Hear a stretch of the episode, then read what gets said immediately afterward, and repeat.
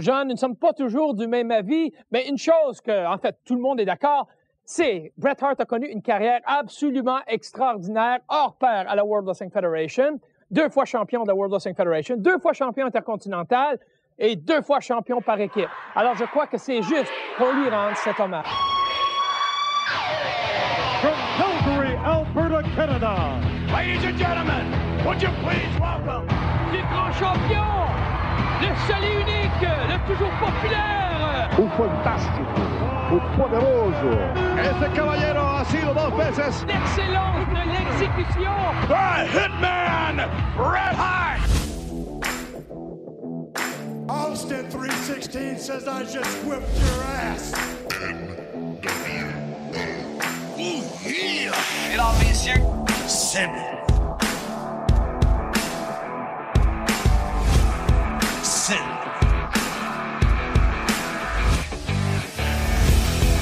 Pour la lutte, le catch, notre passion.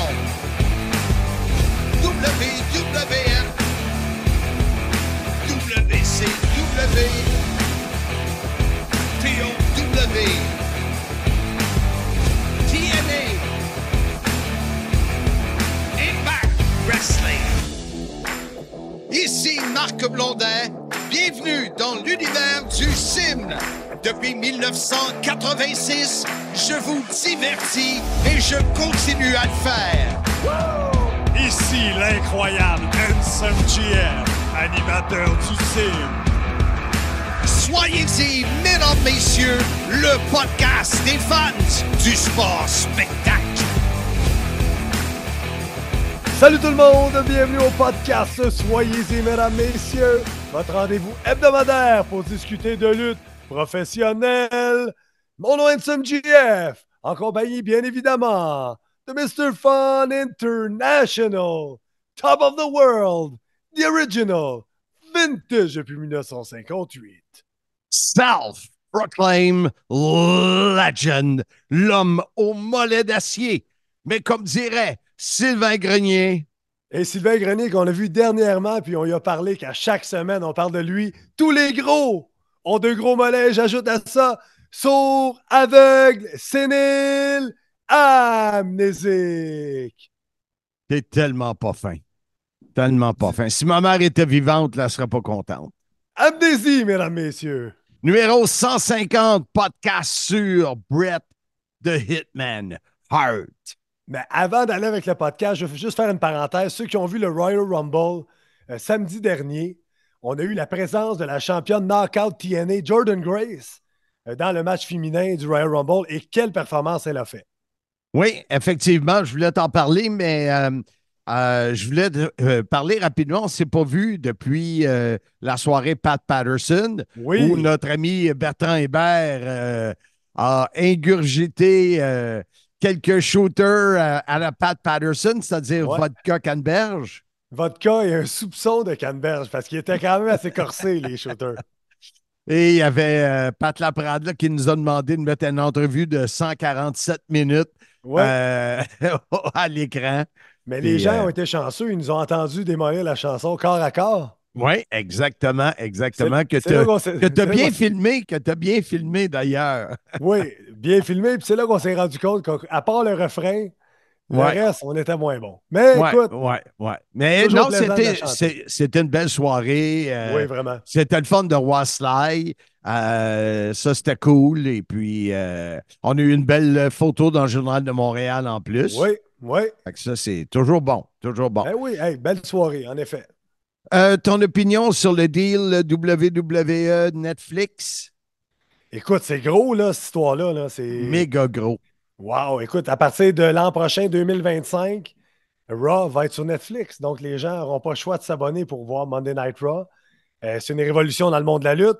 Euh, Nick Khan, qui est le, le CEO de toute cette histoire-là, a dit que peut-être que Raw ne sera plus les lundis soirs parce qu'ils ont beaucoup, beaucoup de compétitions les lundis soirs. Donc, il a dit tout est ouvert. Ça veut dire que tout peut changer. Donc, la tradition de la lutte du lundi soir pourrait changer à partir de 2025. C'est assez incroyable. Moi, ça m'a donné euh, l'idée de relancer RDS euh, pour TNA. Parce que je me disais, à un moment donné, là, qu'ils allument parce qu'ils vont en perdre des propriétés euh, face aux stations de streaming. Ben oui, euh, faut que j'écrive à Scott Damore, puis m'occuper de ça, là, mais je veux les, les relancer. Ça fait un an que je leur en ai parlé. Oui, on revenait d'Atlanta, Hard to Kill l'an passé.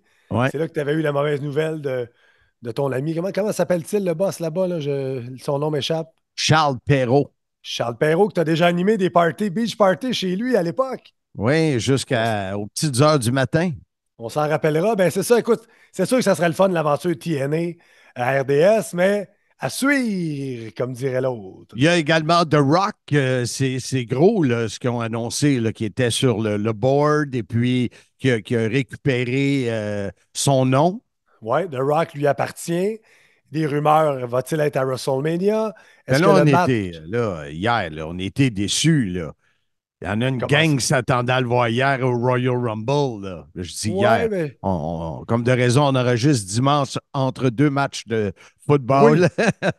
À l'entraque, on, on enregistre quand on peut parce qu'on a des horaires très, très, très, très, très, très, très, très, très chargés. parle, Mais- parle pour toi, parle pour toi. Pour venir à The Rock, euh, moi, de la façon que je le vois, que ça va se dessiner, je l'avais en tête, puis j'ai entendu Bully Ray en parler sur euh, Boston Open Radio. Euh, lui, son feeling est un peu comme le mien. Rock va affronter Reigns. Euh, je pense que c'est Elimination Chamber qui s'en vient avant WrestleMania. Il devrait gagner la ceinture là-bas. Et à WrestleMania, pour avoir un match à trois, Rock, Reigns et Cody Rose. Et Cody Rose pourrait battre The Rock pour devenir champion. Ce qui fait qu'après ça, il n'a pas battu Reigns et il n'a pas battu Orton dans tout ça. Donc, ça y fait des, des adversaires de qualité. Je vois peut-être un triple threat, mais je- je- ça, va être, ça va être The Rock qui va détrôner Reigns, d'après moi, parce que cousin contre cousin, est-ce que je devrais m'asseoir à la head of the table? Tu sais, ça s'écrit bien comme histoire, mais Ouais. à suivre. Euh, euh, moi, j'ai bien aimé le show hier. Euh, pas beaucoup de surprises dans le Royal Rumble des hommes. Zéro. Tu sais, on aime ça voir des vues. Des vieux de la vieille qui reviennent, mais il n'y en a pas eu pantoute. Non. Ben, il y a eu, il y a eu R-Truth qui s'est trompé de Rumble. puis le seul retour notoire, c'est Andrade euh, Ouais. qui est revenu à WWE. Mais à part ça, à part la surprise de Jordan Grace dans le Royal Rumble des femmes, pas beaucoup de surprises hier pour le Royal Rumble, mais Mais, bon mais show dans j'étais- l'ensemble. j'étais surpris que Naomi, ses cheveux, c'était plus écrit Trinity.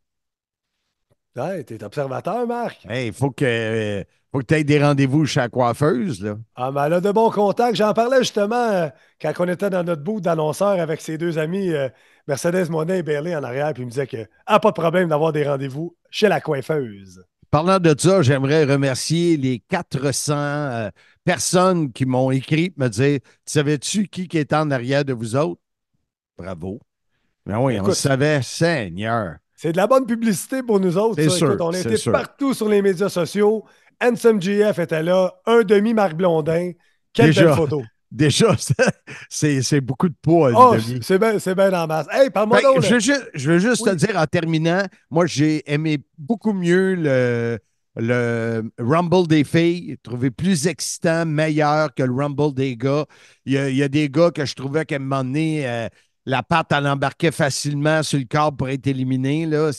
Ça, ça ressemblait presque à de l'auto-élimination, mais que veux-tu? C'est comme ça. Ben, Royal Rumble, c'est un peu toujours comme euh, un match d'échelle. Les gars sont capables de faire de la haute voltige, puis ils ont de la misère à monter trois marches dans l'échelle, puis ça a l'air fake. Fait que des fois, le Royal Rumble, c'est un peu ça qu'on, qu'on- à quoi on assiste. Tu voulais me parler de quoi? Là? Je t'ai coupé.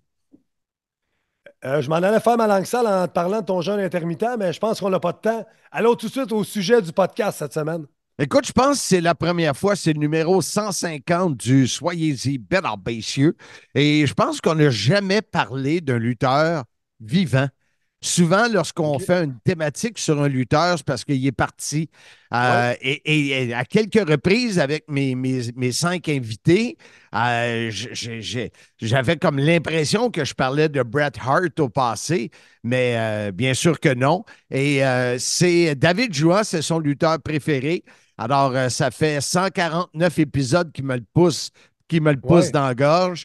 Et euh, qui de mieux pour nous parler de Bret Hart en ouverture d'émission que Raymond Rougeau, mon cher? Wow! Ça, c'est un gros coup d'avoir Raymond Rougeau sur le podcast. Exactement, et on se souviendra, Seigneur, euh, et tu vas voir en écoutant l'entrevue comment il y a du respect pour Bret Hart. Alors, euh, envoie-nous à notre premier invité sur le 150 sur Bret Hart. Alors, sans plus tarder, l'entrevue extraordinaire que tu as réalisée avec un maudit bon gars, tout un lutteur, toute une personne, le meilleur des Rougeaux, le préféré de tous, Raymond Rougeau. On est très heureux d'avoir euh, Raymond Rougeau avec nous. Comment vas-tu, euh, monsieur le maire? Super bien, super bien. Bien occupé, mais euh, super. Euh, m'entraîne tous les jours, m'occupe d'hôtel de ville, la vie est belle. Bon, la vie est vraiment belle. Content pour toi. Dis-moi, Raymond, l'épisode de cette semaine, à quelqu'un euh, avec qui tu as eu énormément de, de, de- de combats, que tu as travaillé avec Bret Hart. Euh, C'est notre ami euh, français David Jouan qui, euh, il, il- il serait gêné de te le dire, mais c'est son lutteur préféré. Et euh, il m'a suggéré fortement de faire un épisode là-dessus et j'ai dit, tiens, pourquoi pas parler à Raymond? Un, ça fait longtemps qu'on s'est parlé, depuis peut-être l'été passé. Alors, c'est le fun de voir que tu es en grande forme, souriant. tu as l'air d'un jeune homme. Merci beaucoup. Jeune dans le cœur. Dis-moi, ça a commencé comment les premières fois que tu as rencontré Brett? Moi, c'était la WWE, je l'ai rencontré. Quand mon frère et moi, on est rentrés, les, les Rougeau Brothers, à ce moment-là, euh, on a été euh, jumelés pendant un bon moment. Je te dirais, les 7-8 premiers mois de notre entrée à la WWE, on était avec la Hart Foundation. On Avec Jim Enville, puis... Jim, euh, Jim Neidhart, puis Bret Hart. C'est là que j'ai fait connaissance avec, euh, avec la Hart Foundation et Bret Hart en particulier. Euh, j'ai toujours eu, euh, ça cliquait. Il y avait une bonne chimie, toujours une, une, une belle euh, complicité avec Bret Hart. Euh, J'aimais bien son style sur le ring. C'était un gentleman, euh, un gars qui avait de la classe, il avait une bonne tête sur, sur les épaules. Il avait une bonne tête pour la lutte aussi. Il faisait penser un peu à Pat Patterson. Tu sais, on sait, Pat, il avait une tête pour la Ouais, lutte. ouais. Bret Hart, une tête pour la lutte aussi. Puis Bret a toujours eu beaucoup de respect pour la business. Puis ça venait me rejoindre, ça. Ça devait être quand même quelque chose parce que au Canada, la famille Hart, la famille Rougeau, euh, écoute, c'est les deux familles ou à peu près les plus connues. Alors lui, c'est certain qu'il savait d'où vous veniez et vous autres, vous le saviez aussi. Alors le, le, le respect devait être mutuel, non? Le respect était mutuel, mais instantané. Parce qu'effectivement, quand on est arrivé à la WWE, euh, notre réputation nous précédait. Notre famille était déjà connue. Et comme tu as mentionné, la même chose pour la famille Hart. Dans l'Est, tu avais la famille Rougeau, dans l'Ouest, tu avais la famille Hart. Fait que Exact. ça fait une rivalité Est contre Ouest, ça. Exact, exact. On a ça dans bien des domaines. Ouais. et et l'homme, Brett, comment tu t'entendais avec à l'extérieur du ring? Moi, les fois que je l'ai rencontré, autant WWF que World Championship Wrestling, euh, il, était, était quand même dans sa bulle. C'est, lorsque je faisais des entrevues avec lui, euh, c'était pas le plus euh, extravagant, mettons. Là. Brett avait son style. Dans les débuts, euh, c'était pas sa force, les entrevues, Brett. Lui, il avait, il était très cérébral par rapport à la technique, comment, la mécanique d'un match de lutte, mais pour s'exprimer, c'était pas sa force. Il a pratiqué beaucoup, il a eu du coaching là-dessus, il s'est amélioré avec le temps. Mais au début, effectivement, c'était pas sa force. Par contre, pour échanger, pour discuter, c'était très facile. tu sais, euh, euh, c'est un gars qui a d'ouverture, un gars qui a de l'écoute. En même temps, partage ses idées. Il n'était pas égoïste avec ses connaissances ou ses, ses, ses expériences. C'était des, des belles échanges qu'on avait. Mais comme je t'ai dit, le fait qu'il y avait un respect qui était toujours déjà là, ça rendait la communication facile. Même quand il y avait eu l'incident avec les British Bulldogs, c'est sûr que C'est ce que je m'en allais te demander parce qu'il Ah. était proche, lui. Ouais. C'est que c'est sûr que ça, ça a créé un petit malaise parce que nous, on était encore dans un programme, on luttait contre la Heart Foundation. C'était des beaux-frères. C'est Ouais. une situation qui a mis bien des gens un peu dans, dans des positions inconfortables. Oui. C'est sûr qu'il comprenait ce qui s'est passé de notre bord. En même temps, c'était son beau-frère, c'était sa sœur. Puis, il y a une fois, on était euh, à Montréal, au- à l'ancien forum. Et Mhm. puis, c'était la première- en fait, c'était, non, excuse, on était à Cornwall. La première fois qu'on s'est vu après l'incident avec les Bulldogs, c'était quelques jours plus tard. On était à Cornwall contre eux autres. Il est venu me voir dans, dans le vestiaire, puis il m'a dit, tu sais, Raymond, il dit, j'ai été bien déçu. Et je suis déçu comment que vous avez réagi, le, le comeback, là. Et j'ai été déçu, j'ai pas aimé ça. Je respecte, c'est son opinion. Mais Mhm. j'ai Brett, j'ai dit, c'est Dynamite qui a tout euh, initié les hostilités. C'est lui qui a instigé la situation. Puis j'ai dit, dans un cas comme ça, tu n'as pas besoin d'une invitation pour aller à la guerre. Hmm. Fait que là, il m'a regardé. Ouais, je comprends. Puis ça a été tout. C'est le seul, la seule fois que, qu'il m'a dit, je n'étais pas en accord ou quelque chose. Et plus tard, quand Dynamite était parti, puis il n'était plus euh, membre de la famille, mettons, parce qu'il avait séparé, il était séparé de sa sœur et tout ça. On a eu des discussions là-dessus. Puis il, il, tu sais, il m'a dit, dit, c'est sûr que j'étais dans une position, j'étais mal à l'aise face à ça, mais j'ai compris, puis ça faisait longtemps que c'était quelque chose qui devait y arriver à Dynamite. C'est sûr. Et il dit, tu sais, c'était inévitable avec son comportement. Puis avec du recul aujourd'hui, ben, il dit, je comprends très bien, puis je, respecte ce qui s'est passé là. Puis je l'ai rencontré il y a une couple d'années. C'est ça, je voulais te demander aussi. Quand que tu levais la dernière fois? As-tu reçu mes questions d'avance, Coudon? Ben, tu sais, j'ai pas de misère à jaser, hein? Que, euh, je l'ai vu, tu sais, quand j'étais retourné à WWE en 2017 pour faire tous les pay-per-views, là, tu sais, avec le network, euh, Oui, oui. ah, ben, il nous montrait la rangée internationale et tout ça. On était à Hartford, Connecticut, on faisait, on était à un show. Et puis, Brett, il était là, il est venu. Euh, puis là, il est venu me voir. Quand il m'a vu, il est venu me faire une grosse accolade Ah oui. avec, qu'est-ce qui était? Il y avait une couple de personnes avec lui. Moi, j'étais avec Jean Brassard, puis on était là. Fait que là, Brett, il me fait une grosse accolade. Puis là, il dit, dans, il dit, moi, je peux compter sur une main le nombre de gars que je peux dire que je respecte totalement dans, toute ma carrière de lutte. Puis il disait à Jean Brassard, à puis il dit, Raymond, il fait partie d'un un de ces cinq-là dans toute ma carrière. Il dit, je ne l'ai jamais vu perdre la tête. Il a toujours gardé le sang-froid, la tête froide, toujours professionnel, toujours. En tout cas, il dit, moi, j'ai cinq gars que je peux dire que j'ai respectés hors norme dans, dans ma carrière. Puis il dit, Raymond, t'en fais partie. Eh, je dis, merci. Un beau Mais compliment. hein, mais Ben, hein. Wow! C'est tout un compliment, ça, de, de Brett. Il était comment? Parce qu'on on entend parler que dans les dernières années, là, il, y avait de la misère, euh, suite euh, aux, aux nombreuses que- commotions cérébrales et tout ça. Comment tu l'avais trouvé en 2017? Ça fait quand même euh, six ans déjà, là, mais. Ouais. Je trouvais qu'il en avait repris, il en avait regagné.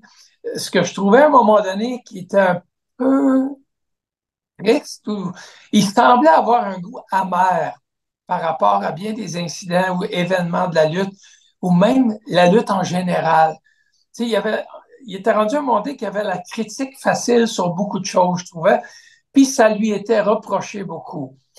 Euh, il y Il a un était moment amer. oui, il était amer. Je trouvais ça dommage parce que il n'y a rien à avoir honte, il n'y a rien.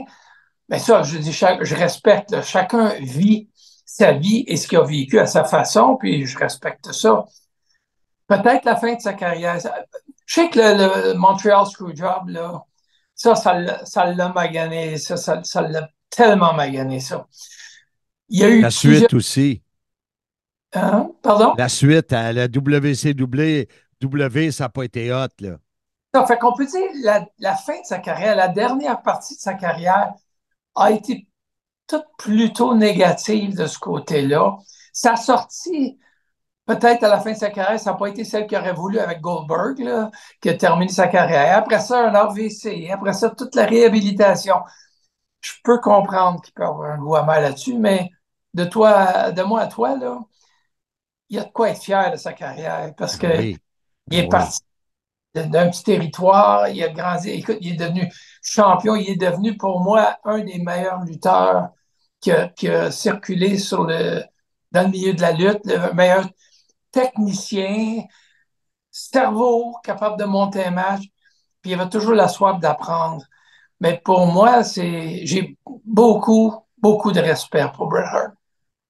Toi et lui, vous êtes deux, deux bonnes têtes de lutte, rien contre euh, Anvil et Jacques, là. mais quand vous montiez les combats ensemble, euh, Ouais. ça devait être spécial d'avoir vous deux qui. euh, Oui, c'est parce qu'on on partageait un peu la même philosophie. Fait que tu pars pas avec deux antipodes, mettons, tu sais, qui sont aux, aux extrêmes par rapport au style, par rapport aux psychologies d'un match. On partait avec une, une psychologie, une philosophie qui était, qui était semblable. Fait que là, on partait avec une base, puis Brett, il aimait lutter solide, il aimait que ça soit crédible, il aimait que ça soit véridique. J'étais pareil. Fait que quand on se voyait, on mettait nos deux têtes ensemble, c'était de la magie. Moi, j'aimais ça. Tu disais au début de l'entrevue que tu as fait, quand vous êtes arrivé à les Rougeau Brothers, tu as fait un sept mois où vous avez travaillé avec eux. Avez-vous travaillé plus tard? J'imagine que oui. Oui, il y avait un moment, quand on est arrivé, nous, on était des bons, puis eux autres étaient des méchants. Mais plus tard, quand on est devenus les Fabulous Rougeau Brothers, ben là, c'était l'inverse. Eux autres étaient rendus des bons, puis nous autres, on était rendus des méchants. Alors, on avait Jimmy Hart avec nous autres, qui Ben avait oui, leur manager, qui était rendu notre manager. c'est vrai. La télévision, il disait, moi, je vais tout dévoiler les faiblesses de la Heart Foundation, je les connais. Ça a été encore une magie parce que les, les Américains nous détestaient tellement quand on était les Fabulous Rougeau Brothers, puis ils aimaient tellement la Heart Foundation et en particulier, en particulier Bret Hart. Ben oui. Quand on luttait contre eux, c'était toujours magique. Fait que quand ils étaient, en fait, je dirais que les combats étaient encore plus magiques quand on était nous vilains, puis eux étaient des bons Ah oui. c'était des bons, on était un peu pris entre les deux. Les gens avaient un peu de misère à vouloir prendre pour des Québécois, des Canadiens français, contre des gens qui parlaient plus anglais, puis C'est surtout contre Mais quand on a inversé, qu'on est devenu des méchants, les gens cherchaient une raison de nous détester, on leur a donné. Et puis là, il était bon. Fait que là, les cartes, toute la magie était là. Écoute, on virait les maisons à l'envers. À Boston, à la limite, on était rendu à une émeute. Des chaises ont commencé à revoler. Et la Ah, police boy.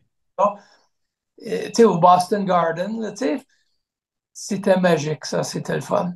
C'est quoi ton plus beau souvenir euh, de Bret Hart? On en parle comme s'il n'était plus là, là puis c'est pas le cas, là. mais Ah. euh, tu sais, des fois, là, que dans, dans le travail, tu as peut-être ah, cette fois-là. Ouais, ben en fait, pas un en particulier, mais c'était nos échanges qu'on avait.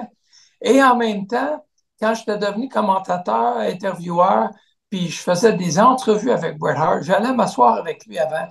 J'ai fait des entrevues live sur le ring avec lui, j'en ai fait en coulisses.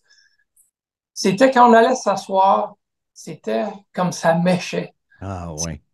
Mais quand j'avais, je voyais ma liste des gens que je devais interviewer, je voyais Bret Hart, je venais le sourire au visage parce que j'étais pour avoir une, une discussion, un échange qui va être interactif, Oui. constructif, puis qui va être intéressant et stimulant. C'est ça qui était le fun. C'était, de, d'anticiper les rencontres que j'étais pour avoir avec lui. Ah, c'est-tu le fun, ça? En tout cas, c'était euh, vous autres et eux. euh, moi, je me souviens, euh, au forum, j'étais l'annonceur. Et euh, l'annonceur du ring, quand il y avait ces, ces- ce combat-là, là, je tripais au maximum. C'était tellement, tellement magique. Alors, euh, écoute, un énorme merci, euh, Raymond, d'avoir partagé, euh, nous avoir parlé de Brett. Je suis certain que notre, ami David Jouan en France, qui est son fan numéro un européen, va être content de cette entrevue-là et j'apprécie beaucoup que tu aies répondu rapidement et toujours avec le sourire. C'est toujours un plaisir de te parler. Merci beaucoup, Marc. N'importe quand. Puis euh, salutations à tout le monde qui t'écoute. Une carrière exceptionnelle pour un champion exceptionnel. Le 7 février 87, il devait prendre la ceinture de catch à 4 avec Jim Dianvo Nadak. En août 90, ils reprenaient tous deux cette même ceinture. De grands champions, un exploit extraordinaire. En août 91, c'est en solo qu'il prenait la ceinture intercontinentale à SummerSlam.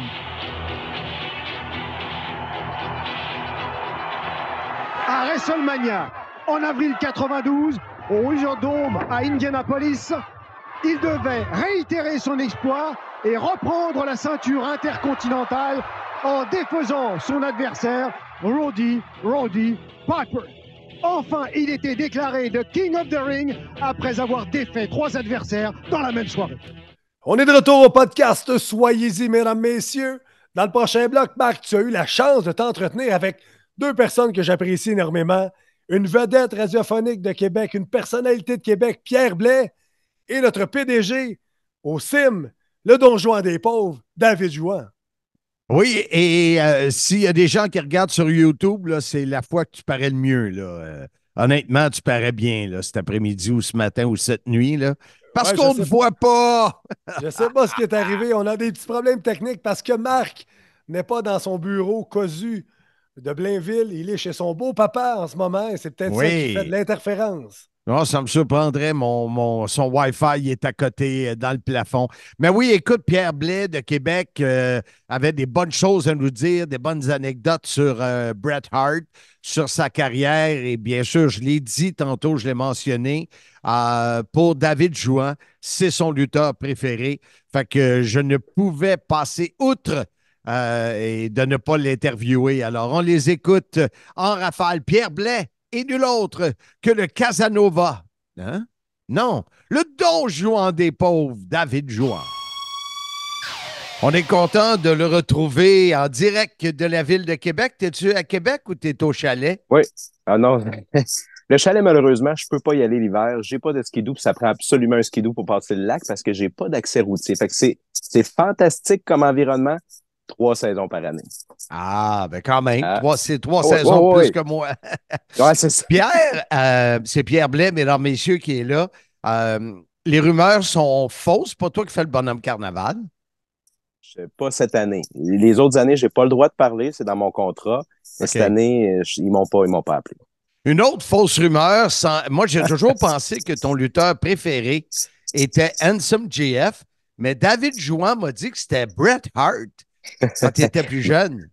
Oui, ben écoute, moi j'ai toujours été un, fan hardcore de Bret Hart. Regarde ce que j'ai entre les mains. Moi j'ai ça ici, un t-shirt des, vieilles années de Bret Hart. Les vieilles années de Bret Hart. Là. Ça, c'est en plus avec le crest original de la WWF.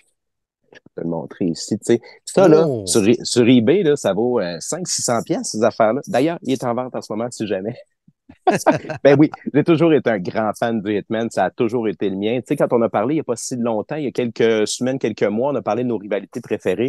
Moi, c'était Brett contre Owen. Tu sais, ça a été ça qui a, qui a, guidé ma jeunesse de, de fan de lutte. Ouais. Puis, qu'est-ce qu'il y avait de spécial pour toi, Bret Hart, pour qu'il soit ton, euh, ton numéro un? À mon avis, il y a une partie de timing là-dedans. Tu sais, euh, le moment où tu découvres la lutte dans la vie, le moment où tu deviens fan, que tu accroches, tu sais, tu trouves des héros. Puis moi, ben, je suis né en 1984. Brett, ces grosses années, là, tu mettons 92, 13 jusqu'à 97 à WWF. Moi, là, c'est carrément dans la fin de mon enfance, début d'adolescence, où tu fais ton, ton identité puis tout ça. Des belles valeurs. Tu, parlais d'Anson GF avec ses belles valeurs, mais lui aussi, il avait des belles valeurs, le Hitman. Tu sais, c'est euh, le, le, le, travail, travailler fort, de toujours être acharné, pas tricher jusqu'à ce qu'il devienne heel. Mais tu sais, c'était comme le, un peu le monsieur parfait, parfait. Puis je dois t'avouer aussi que moi, je suis le premier de deux enfants. Mon frère, un petit peu plus jeune que moi, son gars, c'était Shawn Michaels. Tu auras compris que moi, j'avais le Hitman. Puis d'après moi, j'ai choisi le Hitman avant Shawn Michaels, euh, puis, mon frère, par exemple. D'après moi, je passe en premier. C'est sûr, c'est sûr. Euh, est-ce que tu as, euh, des souvenirs de son passage à la World Championship Wrestling? Un petit peu. Puis mon premier, c'est drôle, hein, parce que mon premier souvenir de Brett à la WCW, c'était à la WWF, parce que moi, j'étais là au Montreal Screwjob le 9 novembre 1997, section 215, si je me souviens bien, avec ma mère, avec mon frère. J'étais là, je l'ai vécu. Hein. Puis, tu sais, quand j'étais kid, 97, j'avais 12 ans, 13 ans. Là, tu vois que le combat se finit, pas tout à fait normal. Brett y arrive, puis il fait des WCW devant tout le monde, puis tu fais comme, OK, là, je viens de comprendre que, euh, que, que- qu'il passe de l'autre côté. Fait que c'est sûr qu'après ça, j'ai- c'est- comment je dirais bien ça? Ça a été quasiment le début de la fin pour moi à écouter la WWF de façon régulière. J'ai j'ai collé peut-être un, deux, trois, un, deux, trois ans après, puis j'ai un peu délaissé en vieillissant, puis tout ça. Bon, ça arrive quand, au début de l'âge adulte, un petit peu moins de temps consacré à, à- à ce genre de loisirs-là. Puis j'avais quand même fait l'effort de suivre la WCW. Mais ça a tellement été une arrivée ratée à la WCW. ouais. Mais je pense que ça aussi, ça a contribué avec le fait que, euh, au fait que j'ai arrêté de suivre un petit peu plus la lutte à ce moment-là. Parce que mon préféré étant Brett, puis qu'on l'utilise de façon aussi épouvantable à WCW. Comment tu peux signer un gars 3 millions par année au départ, tout ça, puis de faire arbitrer un match à, son, à sa première apparition? Ouais. Voyons donc, ça n'a pas de bon sens. Puis en plus, sais, j'ai pas besoin de se faire un dessin. Le déroulement de Starcade 97, ce combat-là a été une catastrophe du début à la fin aussi, là, Hogan contre Sting. Fait que, tout ça ensemble, ça a probablement, euh, c'est probablement ça mon premier euh, et mon plus gros souvenir de Brett à la WCW. C'est sûr que pour lui, j'imagine, tu as lu son livre. Euh, non, pas. Oh non, c'est vrai. Tu sais pas lire?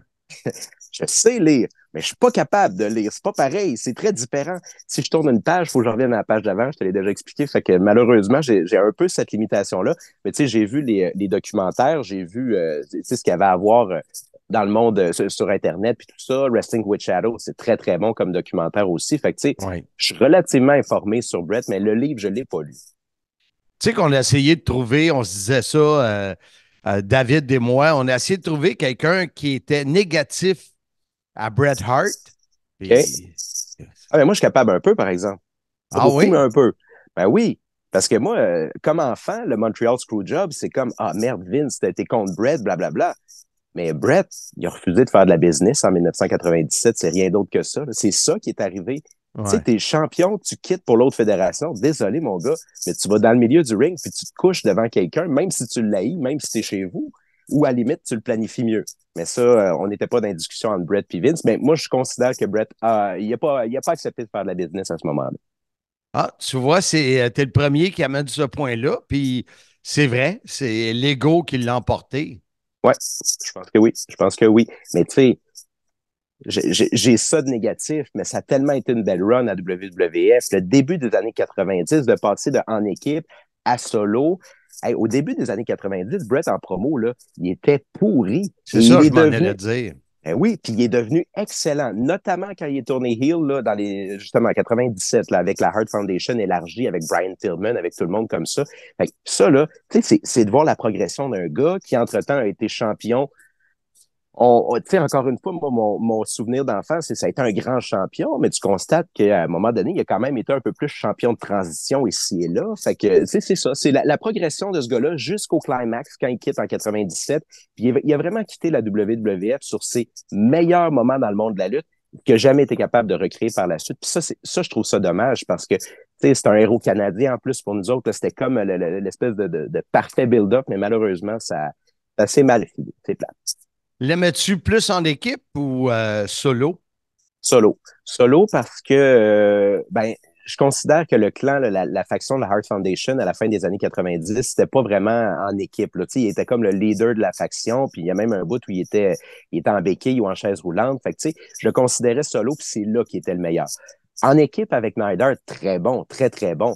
Mais c'est des souvenirs un peu plus jeunes, mais il est très efficace, super efficace. Tu sais, moi, un des combats que j'aime le plus dans, de, de- de toute l'histoire de la lutte, c'est le premier combat de Royal Rumble 89 où il était en équipe euh, avec euh, Axa Jim Duggan puis euh, Jim Neidhart contre les Rougeaux puis contre Dino Bravo. C'est le, le combat d'ouverture de mon gala Wow. probablement préféré à vie. Sais, ça, c'est un de mes bons combats à vie.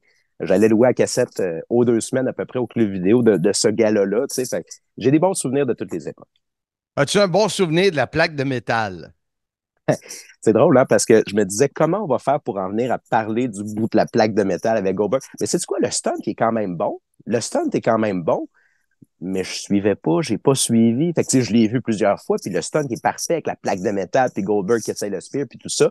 Sauf que l'affaire, c'est ça. C'est que Brett, ça a pas levé à WCW. Fait que le Ouais. souvenir, il est moins bon qu'il aurait dû être. Ça aurait dû être un bon souvenir pour les fans de Bret Hart, mais sachant comment ça s'est terminé, puis surtout sachant que c'est Goldberg qui a mis fin à, à pas mal à sa carrière en plus. C'est comme Ouais. une espèce de goût, euh, un goût euh, pas trop parfait, que ça nous a laissé en bouche. Dis-moi, euh, Pierre, j'ai reçu l'invitation du euh, musée de la civilisation. L'as-tu reçu, toi? Euh, oui, oui, oui, j'ai tout vu ça passer. J'ai même soumis quelques articles là, ici et là, mais tu sais, je suis pas certain qu'ils ont, retenu ce que j'ai ce que j'ai soumis, mais ça, ça va être Mais malade. le assez hâte. 19 mars, euh, je serai avec mon épouse pour visiter Oh. ça avec les, les médias. Alors, probablement qu'on va se voir là. Oui, il y a des très bonnes chances qu'on euh, qu'on se voit là, à moins qu'on se voit avant si tu viens faire un petit tour à la NSPW bientôt. Ah. J'aimerais ça. J'aimerais ça. Hey, un jour, sans blague, là, si tu viens faire un tour à Québec pour voir un show de la NSP, hey, hier soir, là, on était, c'était sold out, 600 quelques personnes, Mustapha Ali dans la place, c'était Ben malade, malade. Je te dis, il faut que tu vives ça au moins une fois. Au moins une fois. C'est quand le prochain? Le 10 février, euh, au Centre Horizon, notre prochain gala, si je me si Mon je me trompe épouse n'est ouais. pas revenue de son voyage. Fait que euh, je serais Oh. peut-être disponible. Écoute, je, je peux même te mettre un manteau sur une chaise à quelque part pour être sûr que tu aies une place assise. Je te reviens, je te confirme ça, si je peux. Pierre Blais, merci bon. beaucoup d'avoir parlé de Bret Hart. Puis au plaisir de se reparler, mon chum. Salut Marc, à bientôt. Pour être différent de nul autre que Handsome GF, je vais l'appeler le Casanova des pauvres. Bon. Comment m'a fait une joke? Voilà, un nouveau sobriquet. David Jouan, comment vas-tu? Bonjour, ça va très bien, merci. Cool. Ton lutteur préféré. Si on fait cet épisode-là, c'est grâce à toi. Euh, tu portes, pour ceux qui regardent euh, sur YouTube, tu portes, euh, euh, vous appelez ça un gaminet, un chandail. euh, Ah, oui, c'est un maillot, c'est un maillot, Maillot. de foot à l'e- à l'effigie de, de Bret Hart, Bon, bon. Et à ses couleurs. euh, en plus, on a les, les, un nouveau euh, décor arrière, WrestleMania 6 et Ultimate Tout. Warrior. Wow. Wow. C'est ça. C'est Et- le... C'est pas la saison 4 encore du, du, du sim, mais ouais, nouveau décor. Exact, exact. Pourquoi Bret Hart est ton lutteur préféré? Bah, déjà, je redirais ce que tu avais dit quand on a fait l'épisode sur la Hulkamania. Comment ça se fait qu'on a attendu 150 épisodes pour parler de Bret Hart? C'est le, c'est pour beaucoup, pour une bonne génération qui a découvert le catch en même temps que moi, je pense que ça reste un des lutteurs favoris de, beaucoup, beaucoup de fans. Si on si on se remet dans l'histoire, il est quand même arrivé champion du monde euh, un, peu de nulle part. hein. Si on fait un petit peu d'historique, en 92, c'est les Hulk Hogan, Macho Man, c'est des lutteurs, euh, tu sais, on le dit quasiment à chaque fois, plus grands que nature, des, des, euh, des, lutteurs hors, normes. Et d'un seul coup, il y a, y a cette affaire des stéroïdes et on va aller sur des lutteurs un peu plus petits. Et puis, bah, il y a l'émission des superstars qui commence et on apprend que Bret Hart est devenu champion. Alors, peu de temps avant, il venait de perdre son titre intercontinental contre le British Bulldog au SummerSlam 92. Et d'un seul coup, alors euh, en plus, nous, le match, on l'a pas vu. Il n'a pas été diffusé à ce moment-là. Et euh, on l'a vu après sur des vidéos. Mais donc, donc, on a découvert ce nouveau champion. Et en plus, on nous l'a présenté comme un, un champion qui allait défendre tout le temps son titre, qui allait, qui allait donner l'opportunité à ceux qui l'avaient pas eu jusqu'à présent. Donc tout de suite, voilà un, un champion, le champion du peuple, avant le, les The Rock et compagnie. Et puis, le, puis bah, il y a l'histoire avec Owen qui a, qui a pris au, au trip beaucoup de fans à l'époque parce que, comme je disais, on était encore dans le est-ce que c'est réel, pas réel, est-ce que Ouais. c'était encore assez mélangé dans la tête des fans ce qu'on voyait. euh, euh, et, et cette histoire, on va dire, euh, de querelle entre les frères Hart nous a vraiment cueillis. euh, est Cueillis. venu nous- cueillis, ouais. Et moi, réellement, est venu me chercher. Ce que je disais en Ok. 94, je regardais par brief et je regardais surtout pour ça. Je suis devenu vraiment accro euh, après coup, mais cette feud est, venue me chercher. Et puis, on a, bah, on a Raymond Rougeau, qu'on a écouté euh, précédemment, qui parlait de Brett, mais euh, euh, il mettait aussi un aura autour de Brett, la façon dont il parlait. Quand il commentait ses matchs, J'ai beaucoup de respect pour Bret Hart, j'ai déjà catché contre Brett, c'est quelqu'un que j'apprécie. Donc, en plus, ça venait renforcer le personnage qu'il avait à l'écran.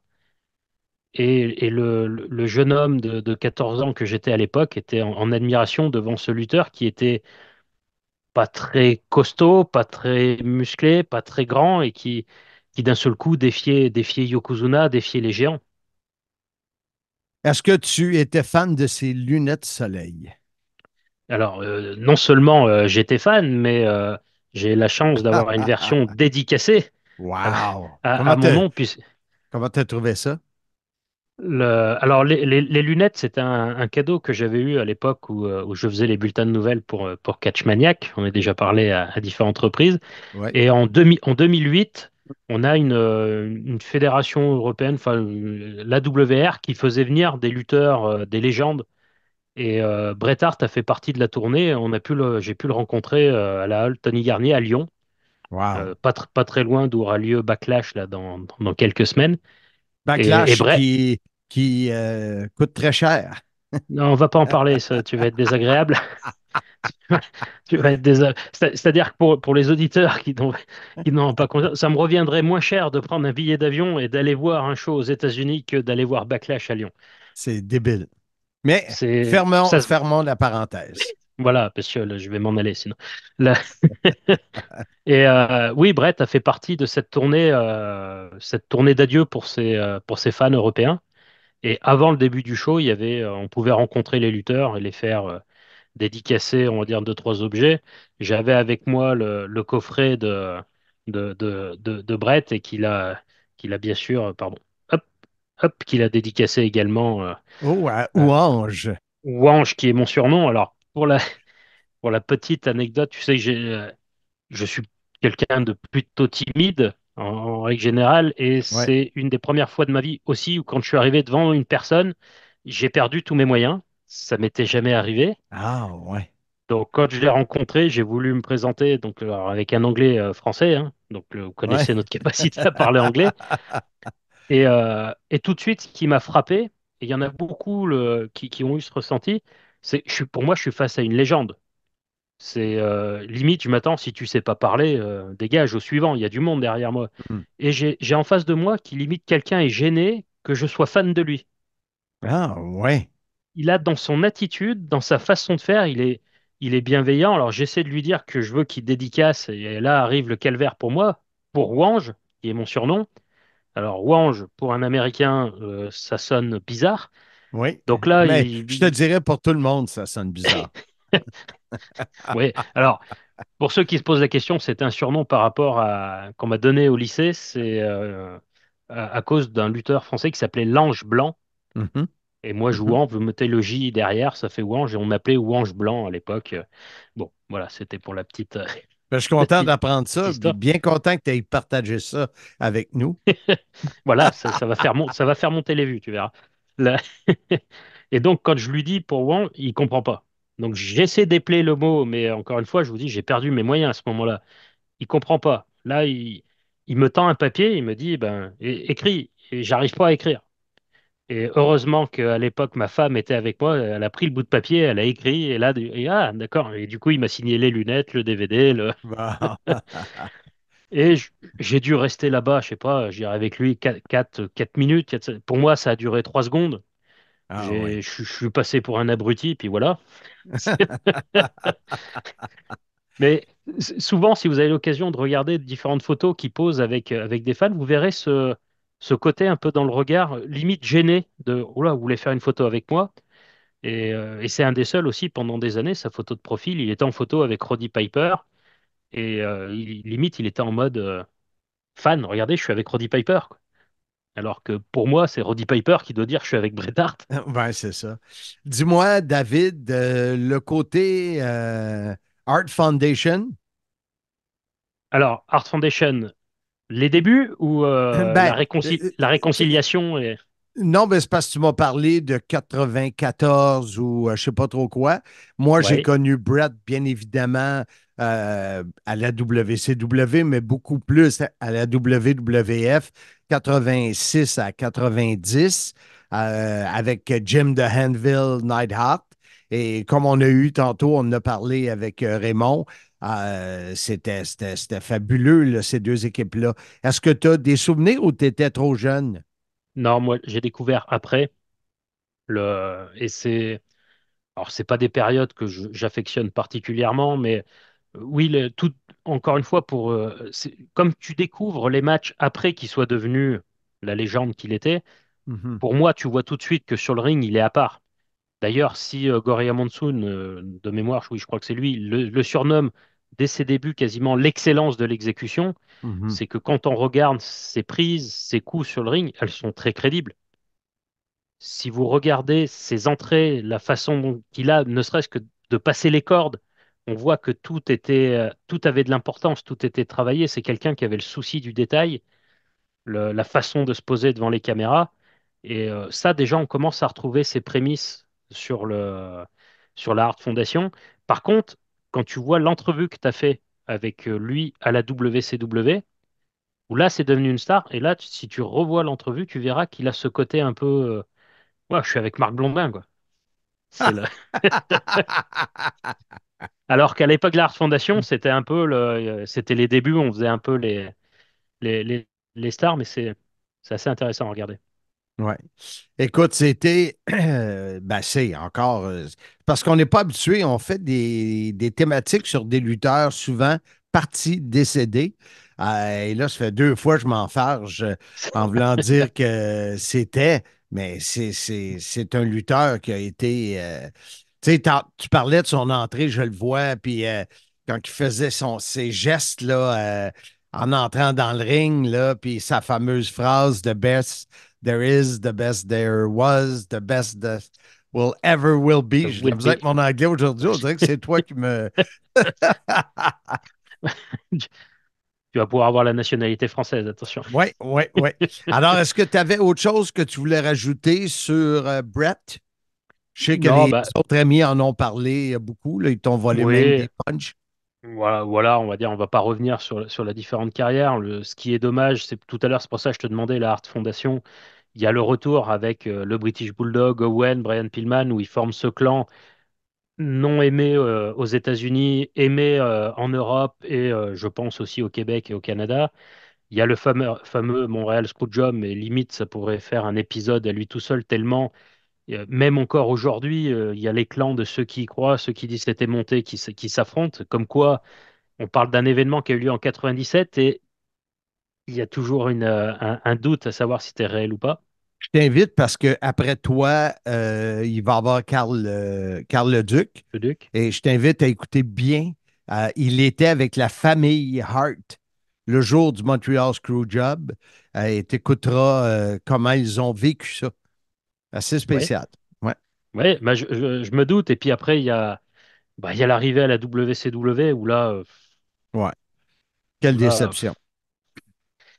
Alors, ça va être en deux temps après la période 99 où il devient champion du monde, les combats avec Chris Benoit, oups, j'ai prononcé son nom, le- le- le- sont, sont assez magiques sur ring, mais par contre, voilà, on ne sait pas quoi faire de lui, c'est un de plus qu'on est venu mettre. Euh, il est devenu face euh, heel en, je, ne savais même plus quand je regardais, je savais même plus parce qu'il, bon, enfin voilà, et puis la, la- la fin de carrière un peu tragique. Ce combat, euh, Mathieu Lavigne en avait parlé, euh, ce combat contre, contre Vince à WrestleMania qui non, il n'a pas eu lieu. Il n'a pas eu lieu.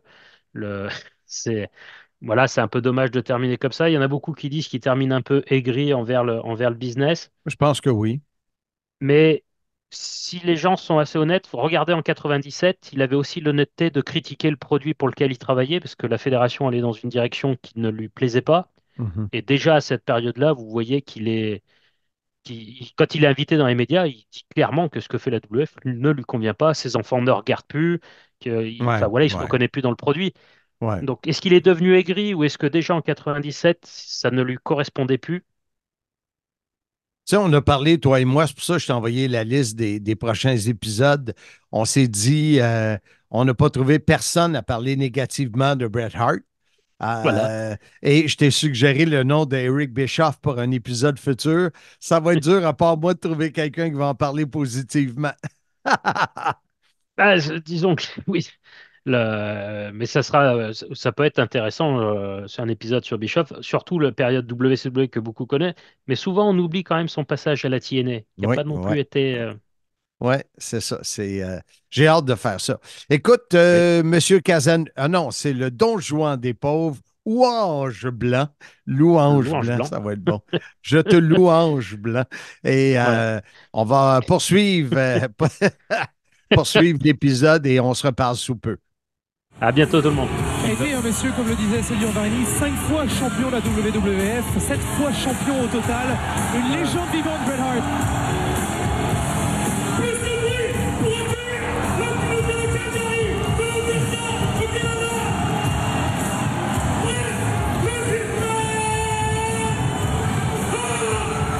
Et c'est un public de connaisseurs que ce public. Il y a un slogan, monsieur, il y a un slogan pour Brett, c'est The best there is, the best there was, the best there will ever be. Le meilleur qu'il soit, le meilleur qu'il y ait eu, le meilleur qu'il y aura à jamais chez les catcheurs. Ouais. On est de retour sur le podcast Soyez-y, mesdames, messieurs, épisode numéro 150 sur. euh, euh, comment est-ce qu'il s'appelait? Des euh, euh, execution. Il y avait un terme. Excellence of exec- execution. Oui, c'est bien dit, Marc. La bouche bien molle, l'excellence de l'exécution. C'est sûr, toi, tu le dis en français. Fait que c'est ben- pas mal plus facile pour un gars de excellence of execution. Oh, bravo, bravo. Merci, merci, Et Marc. euh, dès qu'on a euh, choisi de faire euh, l'épisode sur Brett, j'ai pensé à Carl Leduc. Euh, Ouais. Carl qui a vécu plusieurs années à Calgary chez les Hart. Euh, alors, c'est le fun d'entendre parler euh, de certaines anecdotes et je vous invite à être très à l'écoute et écouter euh, ce qui s'est passé le soir du Montreal Screwjob. Alors, je te laisse envoyer à notre invité. Alors, sans plus tarder, tu es très chanceux d'avoir une entrevue, un homme que j'aime beaucoup, beaucoup dans le monde de la lutte au Québec. La grandeur qui fait mal, le terroriste de la lutte au Québec, Carl Excel, le Duc.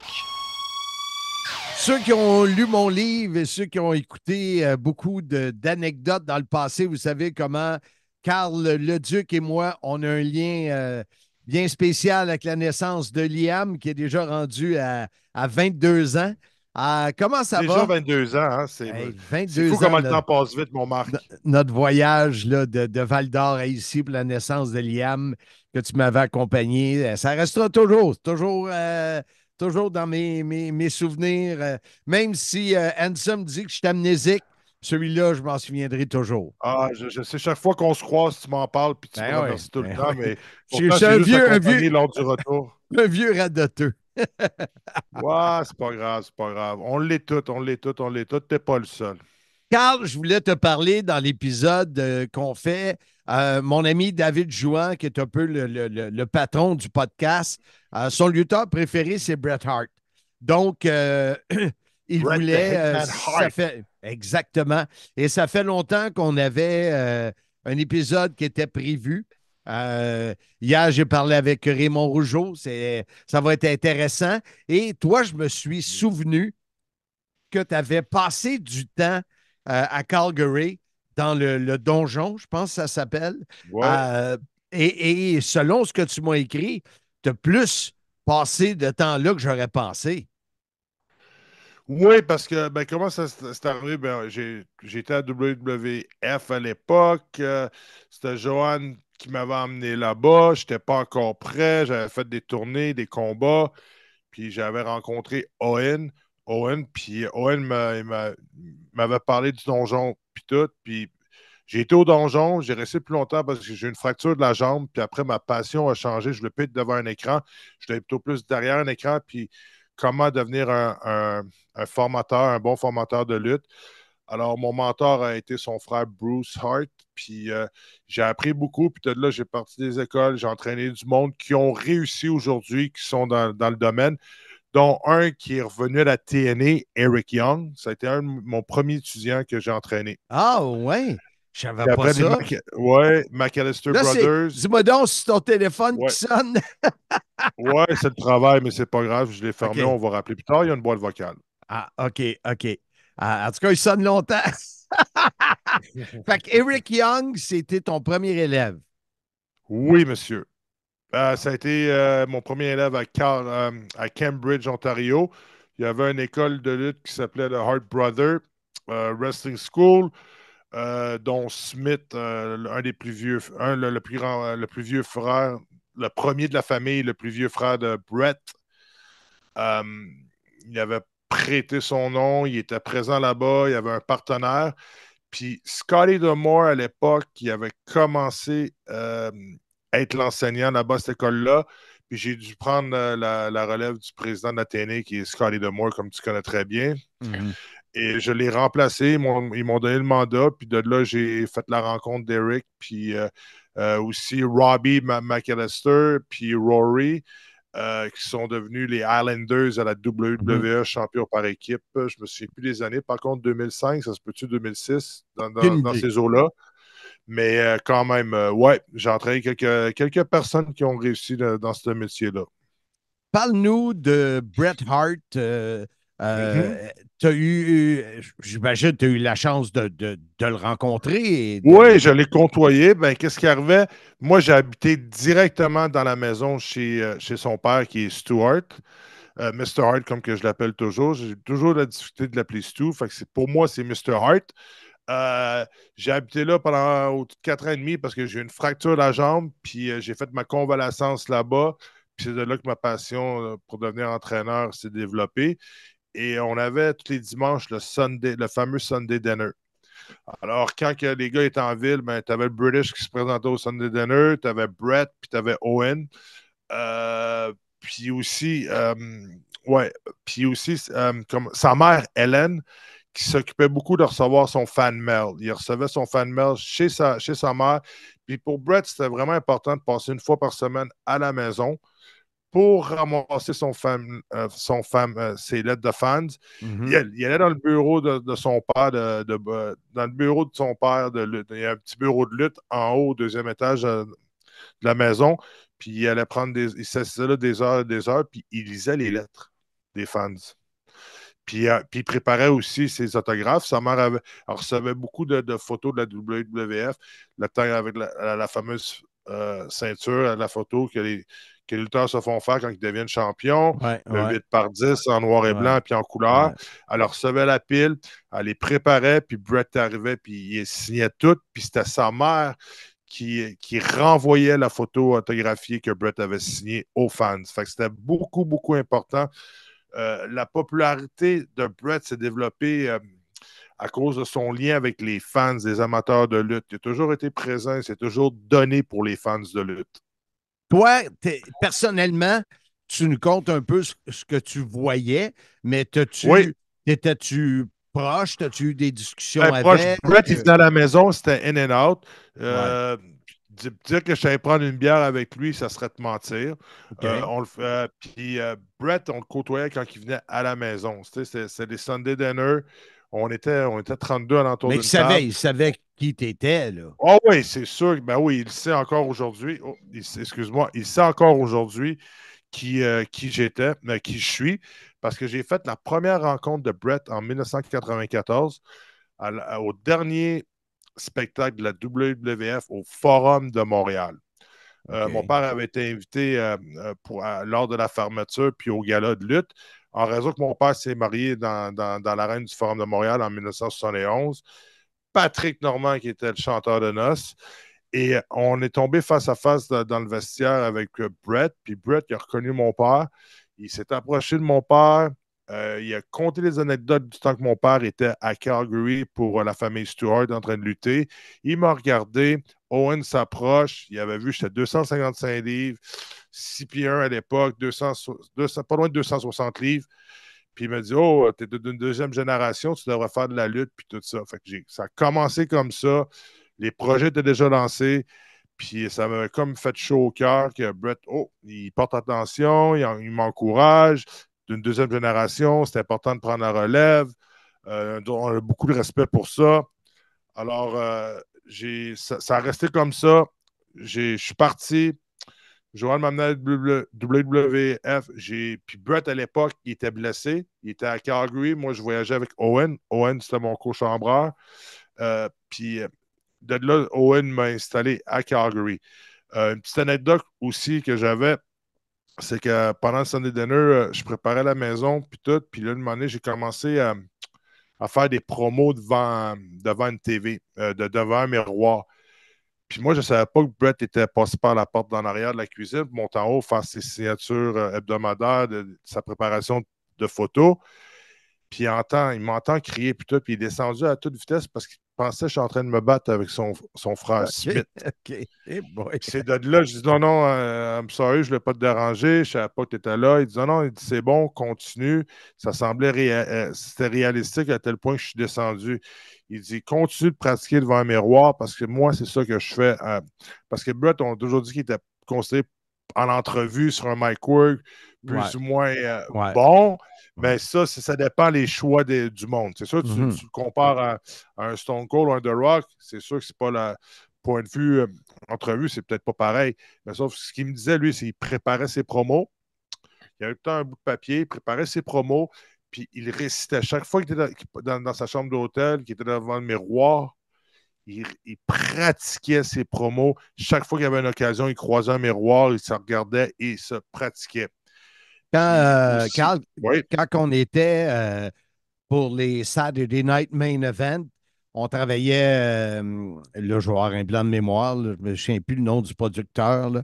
Euh, et c'est les premières fois où autant les lutteurs que moi, on avait des textes à apprendre.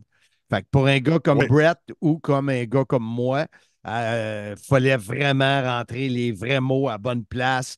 C'était souvent important. les lutteurs on est habitués, sont habitués de, de- de- d'improviser, de bord qui rentrait euh, l'information requise pour la promo, mais ceux-là, c'était plus difficile. euh.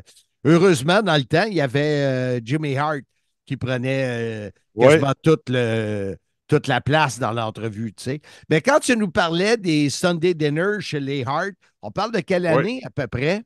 On parle de 97 à 2001.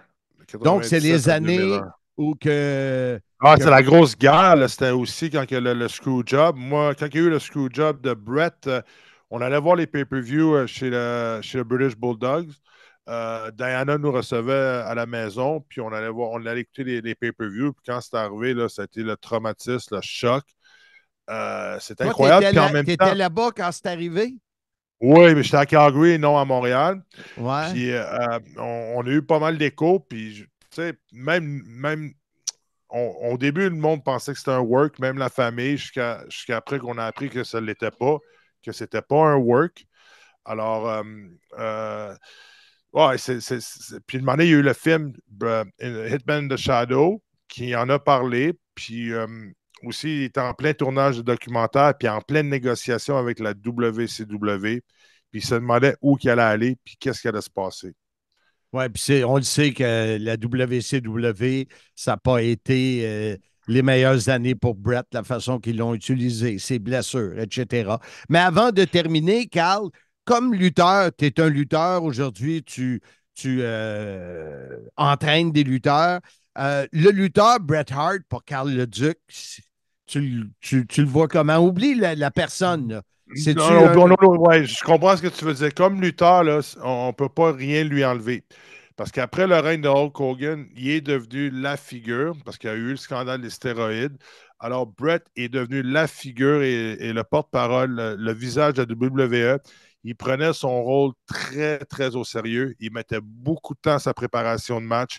Il se concentrait. Puis j'ai une dernière anecdote. Je sais peut-être le temps te presse, mais j'aurais une autre, aussi une dernière anecdote. Quand il a fait euh, euh, son documentaire, il y a une séquence auquel que- il était venu dans mon camp d'entraînement voir les lutteurs. Puis il dit Les gars, demain, je suis en tournage à 7 h du matin. J'aimerais ça qu'un un de vous autres se présente pour que mon père fasse sa démonstration de son famous euh, stretching. Tu sais, tout le monde veut voir Stu Hart st- stretcher quelqu'un. C'est la, la marque de commerce de, de M. Hart.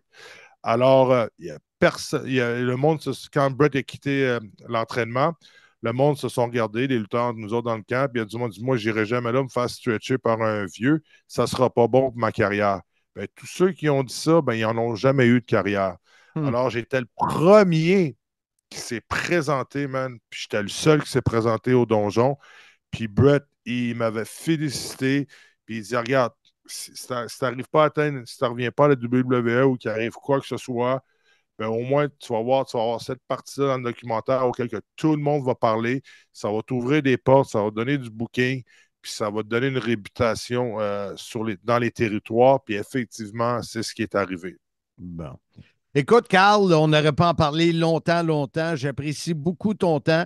J'ai pris du retard avant de, de- dans mes entrevues aujourd'hui. Alors, je suis dés- désolé de ça et toujours un plaisir de te parler. Ça rappelle des souvenirs et c'est tout le temps, tout le temps plaisant.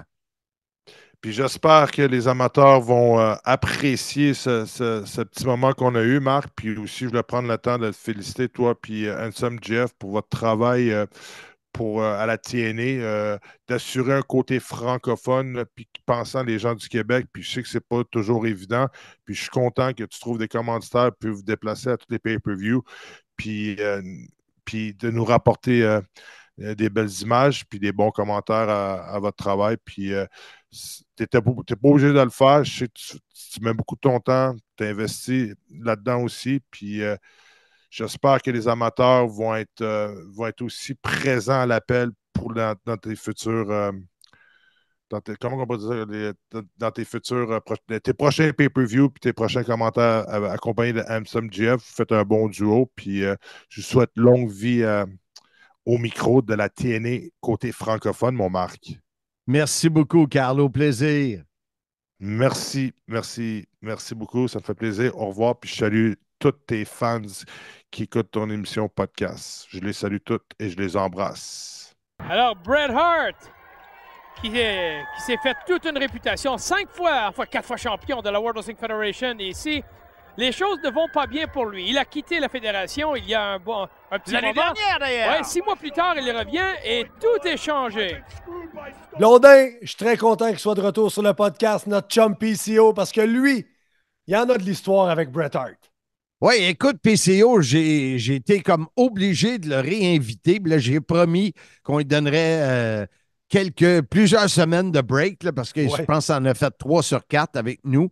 Mais écoute, il a lutté en équipe euh, dans le temps des rappelle de ça. face à la Hard Foundation et il a lutté euh, seul, un à un, un contre un avec, euh, avec Brett. euh, et c'est David qui, euh, qui m'a rappelé ça lorsque Ouais. euh, Lafitte allait voler les lunettes que Bret Hart donnait aux enfants. Alors, ouais. euh, je, je le, je le taquine un peu. Bonjour, chers amis, ici Raymond Rougeau. Vous voulez savoir qu'est-ce qu'il y a de neuf? Eh bien, vous êtes au bon endroit. Allons droit au but et parlons du match colossal qui va se dérouler bientôt aux États-Unis entre Jean-Pierre Lafitte et Bret, le Hitman Hart. Nous savons que le pirate Jean-Pierre Lafitte s'est joint à la World Wrestling Federation et il a démontré ses prouesses athlétiques et son talent à tout le monde. Mais ce n'était pas suffisant pour ce jeune pirate. Il voulait attirer l'attention de Bret. Et c'est exactement ce qu'il a fait. Tout d'abord, il a volé une paire de lunettes que Brett avait l'habitude de distribuer aux enfants. Mais ce n'était pas assez pour le pirate kleptomane. Ensuite, comme si ce n'était pas suffisant, il a également pris la veste de Brett. Comme nous le savons, la deuxième fois qu'il a essayé de prendre des lunettes d'un des fans de Brett, ça a été la goutte qui a fait déborder le vase. Quelle altercation! OK, parfait. Mais écoute, ça, ça va être super intéressant parce que ça me rappelle des souvenirs pour moi. Je me rappelle très bien comme c'était hier quand Owen Hart s'est tourné contre Bret Hart. C'était dans un match contre les Quebecers. C'était pour les titres et les Quebecers avaient gagné la ceinture. Et Jean-Pierre Lafitte, je me rappelle comme toi, il allait voler les articles des lutteurs. C'était ça sa gimmick. Donc, sans plus tarder, l'entrevue que tu as réalisée avec Perfect Creation One, notre chum, PCO. Tu sais, quand il y a un terme qui dit pousse pas ta loc, c'est sûr que là, Blondin pousse sa loc avec PCO. Euh, tu sais, ça fait quoi, là, dans, dans quatre derniers épisodes, fait trois fois là, que je le. Ouais, c'est pas quatre mal quatre. pousses pas mal. Ouais. Mais je fais ça pour rentrer ça dans la gorge à Ross Foreman. Tiens, toi. PCO, dans l'épisode, et euh, on termine avec toi. Euh, on a eu euh, Raymond Rougeau, on a eu Pierre Blais, on a eu David Jouan, on a eu Carl Leduc. Et euh, là, on a toi parce que ce que j'ai su, euh, c'est que tu avais affronté Bret Hart à plusieurs reprises, le Royal Rumble de 1994, à Bret et Owen contre les Québecers, à In Your House 3, Bret contre euh, Jean- Jean-Pierre Lafitte, ça me dit de quoi ça? Et surtout, on m'a dit qu'à un moment donné, mon ami Pierre volait les lunettes des enfants. Et le voici! Alors Jean-Pierre Lafitte, explique-moi pourquoi tu as volé ces lunettes de cet enfant! Premièrement, Raymond, je n'ai pas volé les lunettes. Je prends ce que je veux dans la World Wrestling Federation. Oui, mais on comprend ce qui n'est pas à nous, c'est un vol! Pas dans mon livre à moi. Moi, je prends ce que je veux et puis je fais ce que j'ai à faire pour attirer l'attention de Bret the Hitman Hart. Un jour ou l'autre, il va être obligé de m'affronter. Puis euh, il y a eu un autre In Your House, puis il y a eu. euh, il y a eu Ça, je l'ai dit, Your. House. Non, il y en a eu deux. A eu deux. Ah, tu as eu deux maisons. Hum. Puis il y a eu euh, le lendemain de In Your House 3. Le premier, ça devait être le In Your House 1, c'était un dark match dessus. tu sais, Ils ont fait un essai, moi puis Brett, c'était tout un combat. Après ça, In Your House 3, c'était vraiment un match qui était comme OK, build-up à la TD. Après ça, le lendemain d'In Your House 3, c'était Monday Night Raw, l'opener de Raw, tout un match. Euh, puis après ça, j'ai été en tournée contre Brett pendant à peu près 3-4 mois partout dans les États-Unis puis l'Europe. Ah oui. Fait que tu. euh, c'est- quelqu'un que tu as côtoyé. Ben oui, euh, tous les soirs, là. Tous les soirs. C'est Brett. Euh, Je, je sais qui Brett. C'est comme dans le sens que. non, mais dans le sens que pas stressé, arriver un petit peu avant que le show commence. Tu sais, je veux dire. Ah oui? C'est Brett. Puis, qu'est-ce que tu peux nous dire sur lui? euh, parce que, tu sais, on a parlé, c'est un gars qui, en tout cas, ce que, ce que les autres ont dit, quand il rentrait dans le ring, tout ça, chaque mouvement était calculé, même avant le combat. euh, tu sais, on le sait que sa, sa portion euh, qui est amère de la portion World Championship Wrestling, là, tu sais, ça a été de la, de la scrap. Mais toi, si je te dis, pour toi, Bret Hart, c'est qui? Ben, pour, pour moi, c'était. euh, c'est comme des fois, du monde vont, vont voir des Pat Patterson, c'est tout un cerveau de lutte. euh, c'est un gars de finish. Il, il avec des finishes incroyables. Tu sais, Brett, pour moi, c'est un, c'est plus qu'un technicien, c'est plus qu'un un scientifique de la lutte. C'est un, un master de mettre des matchs ensemble, puis de fait, faire des histoires que le monde va embarquer dedans, puis ils vont capoter, tu sais, pendant tout le long du combat. tu sais. Moi, je trouve, pour moi, Brett, c'est ça. tu sais, C'est euh, un des meilleurs pour tricoter des matchs ensemble, pour mettre des histoires ensemble. tu sais. Il y avait vraiment tout le temps des bonnes idées, puis euh, des affaires vont au bon temps, au bon moment. Il y avait un timing exceptionnel. Pas juste dans le ring, mais de la manière qu'il euh, qu'il prévoyait les affaires. Fait que, pour moi, Brett, c'est c'est un, un genre de génie de la lutte professionnelle, le point de vue, tu sais, euh, IQ de lutte. Tes expériences, tes expériences dans le ring avec lui, comment, comment tu définirais ça? Euh, c'est euh, quasiment indescriptible. C'était une grosse satisfaction à chaque combat contre lui. C'est une grande, grande satisfaction d'avoir accompli, puis d'avoir livré la marchandise, puis d'avoir fait ça avec ce gars-là. Tu sais, C'est comme, c'est comme si tu étais avec euh, un chef d'orchestre euh, de haute renommée mondiale, puis tu étais dans son orchestre à côté de lui, puis tu sais, tu Ah, fais, toute la, fais toute la chanson avec. C'est Wow. même, je vois ça, moi, Brett. Ouais, ouais. Je le vois vraiment, je, je le mets vraiment en haut d'un point de vue de la psychologie de la lutte. C'est un gars que j'estime beaucoup pour ça. Lui et Puis, Shawn euh, Michaels. Ouais. Puis, euh, c'est quand la dernière fois que tu l'as croisé? Euh, je suis allé faire un show pour lui à Calgary pour sa promotion euh, Dungeon Wrestling. Ça fait, ça fait peut-être 5-6 mois là, de ça. Ah, ouais? Ouais. Ah, Ouais, je- ouais. Ouais, ouais. OK. Ouais, j'ai j'ai lutté contre euh, le fils de British Bulldog, Harry Smith, euh, en main event chez Brett. Ouais, c'est ça, dans, dans le territoire à Brett à Calgary. Comment c'était ta, ta rencontre avec Brett? Ah, ben, on s'avait, on s'avait rencontrés dans une couple de signatures, de, de places de signature d'autographes, de conventions. Euh, puis euh, tu sais, il m'avait vu dans une coupe de show, mais tu sais, j'allais le voir, puis, euh, hey, bro, tu sais, euh, tu me replaces Il disait, oh, ouais, je te replace, je te replace. Mais il me parlait pas bien, mais je disais, oh, moi, après moi, il ne m'a pas replacé. Fait que, euh, tu sais, je pense qu'il savait pas que j'étais actif autant que ça, ou que PCO, c'était moi, le genre, tu sais. Lui, avec, ça y a pris comme un, un temps pour connecter les dots ensemble. Ah, ouais. Là, un coup qu'il l'a su, il dit, ah, je veux t'avoir sur mon show à Calgary, puis tout. Fait que, euh, Mais j'ai ça. un coup que c'est arrivé, il se souvenait de toi d'un Québécois, puis. Ah, il ouais, a parce oui. que moi, à un moment donné, je vais le voir. Dis, hey, Brett, euh, ça te tente-tu, on prend une photo parce qu'on est sur la même photo. Je suis dans le sharpshooter. Puis, euh, tu sais, le monde, ils veulent la- les deux signatures, tu sais, de moi plutôt ensemble. Fait que moi, j'ai signé en bas, puis toi, t'as signé en haut, mais tu sais, on prend une photo ensemble avec la photo.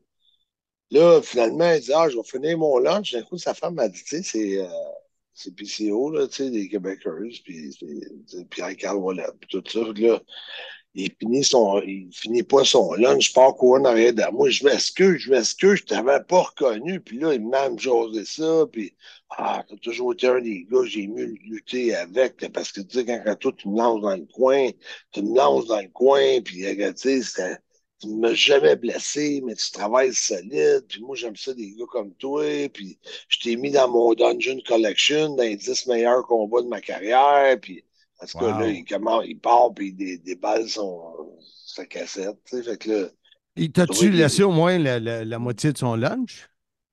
mais non. Non, je dirais pas ça, mais en tout cas, euh, c'est pas, bon. toujours une bonne idée de manger un spaghetti. en tout cas. Mais euh, tu devais être content quand, quand tu as vu qu'il allumait, là. Bon, ouais, ben là, après ça, on a pris des photos ensemble, tout. J'ai publié ça, ça a monté. Mon monde capotait bien raide de voir moi et Brett ensemble. Ça, a fait euh, un gros smash. là.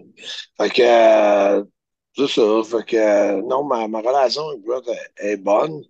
Mais tu sais, on voit qu'il est un petit peu. euh, on dirait qu'il est un peu amer depuis. euh, Ouais, de ne pas pouvoir performer. Ouais, On dirait qu'il aimerait ça, pouvoir performer encore, je sais pas. ouais. Tu sais, souvent, tu sais, il fait des commentaires que je trouve un peu rough, tu sais. Il va dire, ah, tu aime pas ça, là, les claques, Il y a bien des affaires qu'il aime pas de la lutte Ouais. aujourd'hui. Ouais. C'est comme si euh, la lutte avait, avait arrêté en, En même temps que lui arrêté, c'est ça. Ouais, un peu ça, mais je veux dire, je veux pas, euh, je veux pas que ça soit repris sur des sites anglophones, là, parce que j'ai trop de respect pour ce gars-là. là, sais, mais, je vais te poser la question en anglais, fait comme ça. euh, non, mais euh, c'est ça pour dire que euh, j'ai beaucoup de respect pour lui, puis euh, tu sais, j- j'aimerais ça que. je, pense que tout le monde, il faut, faut évoluer avec nos sports, que ce soit le hockey, le baseball, le football, la lutte. Ça restera pas comme c'était tout le temps. Ça va tout le temps évoluer, ça va tout le temps changer. Ouais. Puis il faut, faut, en quelque part, oui, garder des affaires qui marchent. Puis, tu sais, la base toujours rester la base. On gagne les championnats de la défensive. Tu sais, il y a des affaires qu'on ne changera pas. Mais la game de hockey a changé. C'est sûr. comme la game de la lutte. là, ça a changé. As- Tu vois, le changement, toi? Ben oui, ben oui. Fait que dis-moi, euh, si tu avais le choix, qu'est-ce que tu préfères, Bret Hart euh, dans les Québécois ou euh, Bret Hart, toi tout seul? Ouais, moi tout seul, c'est sûr. OK. Ah ouais? Ben oui. C'est- Ben oui. Pourquoi? Parce que Brett, Ben, dans Québécois. non, c'est parce que tu as lutté, t'as lutté à- dans les Québécois contre Brett et Owen. Ouais. tu as lutté tout seul. Fait que, tu sais, je te dis, ton top, qu'est-ce que tu choisis si tu, Ben, si tu regardes un facile- cos- facilement mon match contre Brett. C'est- facilement un de mes matchs préférés. OK. Ben, c'est- une question, là. Euh, Ben, je suis pas fâché. Ben, t'as l'air fâché. On dirait que t'es ta mère envers la business. PCO, merci beaucoup de nous avoir parlé de Brett the Hitman Hart. Et euh, ça fait drôle parce que, comme je disais à tout le monde, j'ai l'impression que j'en parle comme s'il venait de mourir. Tu sais. Ben non, ben il faut, il faut, parce qu'à toute fois qu'on parle d'un lutteur, mais non, il- écoute, on est content qu'il soit encore, euh, qu'il soit Non, encore mais il des est nôtres. actif, il fait beaucoup de signatures, il est partout dans les conventions. Euh, il fait euh, quoi, une dizaine de shows de lutte par année. Il a son bar à Calgary. Euh, Brett the Hitman Hart. euh, Faut aller prendre un verre, je sais que t'aimes ça. Prendre un verre d'un bar, il faudrait y aller. euh, je serai pas là. On peut y aller le matin si tu veux déjeuner. Tu sais, moi, je prends un café noir. Tout, tout pour te faire sauver de l'argent. Ah, ok, parfait. PCO, merci beaucoup. OK, Marc. Merci, là. Oublie pas, hein? Voodoo Lunch. Las Vegas, Nevada, 54e étage, vintage Mark Blondin. C'est pas vous-. Pas Voodoo Lounge, c'est Voodoo Steakhouse. OK. Salut, là. Ils ont le pognon, ils sont solides, base solide, grosse And famille. now the announcement I know I've been waiting to Et make 'cause maintenant, I've been working on this for a long L'annonce que time. je voulais vous annoncer, je travaille là-dessus déjà depuis un bon bout de temps. And Nouveau Bret membre, Hart, Bret Hart. Because you were such a Il a dit Bret Hart. Il a bien dit Bret Hart, Bret de Hitman Hart, qui est une grosse vedette mondiale. Là, je comprends les drapeaux du Canada. il vient de Calgary, en. Alberta. Pour le dernier bloc, j'aimerais avoir ton opinion sur Bret Hart. Toi, Marc, est-ce que tu as eu la chance de travailler avec lui? Ben, ça me surprend que tu poses la question parce que je sais que tu passes des heures et des heures sur ma chaîne YouTube. Ben et oui. il y a- il y, a des entrevues euh, du, euh, des Saturday Night Main Event. Euh, Il y a des entrevues qui ont été faites au forum. Il y a même une entrevue qui a été diffusée récemment, qui était lors du reset, je pense, en 2000 de la WCW. Alors oui, j'ai euh, j'ai une superbe photo autographiée par Brett euh, dans mon bureau où euh, je suis en tuxedo blanc qui me ferait pas aujourd'hui en passant. Et on voit Anvil et lui sur le ring. Ah, écoute, oui, c'est- c'était, encore, encore, c'était. écoute, chaque mouvement avait de l'air précis et calculé. Euh, ça avait de l'air vrai. Quand il donnait des coups, ça avait de l'air vrai. Et on le sait que les fans de lutte, quand on veut embarquer, il faut que ça ait de l'air vrai. Et lui, il l'avait. Et on a parlé avec Raymond plus tôt euh, dans l'épisode. Écoute, les, les- les combats entre les, les Rougeaux et les Hart, ils ont été autant. Ils ont eu des combats, les, les, euh, les Rougeaux to face, euh, Hart to heel, après ça, Hart to face, puis Rougeau heel. Ouais, ouais. Ça a été, euh, ça a été vraiment des classiques. Oui, mais je peux. J'ai jamais été très près de lui. Ouais, c'était ça ma prochaine question. ouais. Dans le personnel, comment il était avec toi? Est-ce qu'il était sympathique? Il était business? T'as jamais pris un verre Il avec était, lui? il était business. C'est, euh, moi, un des, un des bons souvenirs que j'ai, c'est euh, à la WCW, Nathalie Tremblay, qui était notre réalisatrice, elle était venue avec nous euh, lors d'un la voyage salue. pour faire. Oui, pour faire des entrevues. Et écoute, elle, elle a tout simplement fondu quand elle a vu Bret Hart. C'en Ah ouais? était comique. Elle, ne savait plus quoi dire. Elle avait les jambes molles. euh, euh, elle, le trouvait, elle le trouvait tellement beau, tellement magnifique. Quand elle est arrivée face à lui, écoute, c'était un moment tellement drôle de voir que quelqu'un perd tous ses, euh, moyens, euh, ouais. tous, tous- tous ses moyens parce qu'il est impressionné. Euh, mais moi, avec lui, c'était business. On n'a jamais eu d'autres d'autres discussions. Mais c'est, je suis très honoré d'avoir travaillé avec lui dans deux C'est fédérations. clair, ben oui, Ouais. c'est sûr, Ouais. certain. Et ça m'amène à un autre que je suis très honoré de parler de lui sur le podcast. C'est nul autre, nul autre pardon, que notre ami Max Bacon, que tu dis qu'il est le meilleur agent immobilier planétaire, mesdames, Ah oui. messieurs. Partout à travers le monde, le meilleur courtier immobilier, c'est Max Bacon, un bon gars, un gars de business. Vous avez quelque chose à vendre ou à acheter, appelez Max Bacon 514-260-9415. Là, on le sait par cœur, son numéro. Ben, mais Donc- en, puis là, en plus, tu dis, vous avez de quoi à vendre. Il n'est pas marketplace, celui-là. Là. C'est des non, vous maisons. avez- là, Vous avez une maison à vendre, vous voulez Ben acheter oui. une maison, Ben appelez oui. Max Bacon 514-260-9415. Et euh, Max, euh, qui, euh, je l'espère, continuera avec nous sur les prochains épisodes. D'ailleurs, la semaine prochaine, lorsque la MMA s'invite dans un ring de lutte, on Ben aura oui. d'ailleurs Simon Lacroix qui sera un de nos invités pour nous faire euh, nous parler. Je regardais la liste de noms qu'il m'a envoyé. Il y en a eu. Il y en a que ça n'a pas été un gros succès. Là. Tank Abbott, entre autres, Ouais. dans la. Mais Moi, moi, je l'ai aimé, Tank Abbott, à WCW. Ah oui? Il me faisait, Ah il me oui? faisait rire. Il dansait Ah. avec, euh, Oui, avec oui, le, oui, le groupe Three Count. Oui, c'est Je trouvais ça. ça très drôle. C'était pas très, Et- très glor- glorieux, mais c'était drôle. Il y avait le rythme dans la peau. Ah oui, écoute, je t'ai pas vu sur un plancher de danse, mais j'imagine que toi et Tank Abbott, c'est dans les mêmes gammes de, de rythme. Hey, hey, hey, t'es donc langue sale. C'est toi la langue sale d'habitude, mais écoute. Oui, mais c'est toi qui arrête pas de me blaster, là. Mais là, est-ce que Simon Lac- Lacroix va avoir le syndrome du Mathieu Lavigne, qui est son grand ami avec un top 5? Oh, d'après moi, ça va être complet. Moi, dire, Ah euh, il se Ah prépare euh, depuis une dizaine de jours. euh, parce que c'est pas un, c'est pas un, un- un thème qui est facile. euh, mais plus il me nommait de nom, euh, et plus hier, j'ai regardé. euh, J'ai regardé. euh, j'ai reg- j'ai regardé le. le- Regardez. euh, comment qu'elle s'appelle, celle qui était euh, dans le Rumble des filles? là, je me mélange dans Ba- Basley. euh, Tu parles de Sha- Shauna Ba- euh, Blazer? Blazer? Blazer, ouais. Qui, tu me parles? Ouais. Une fille d'MMA?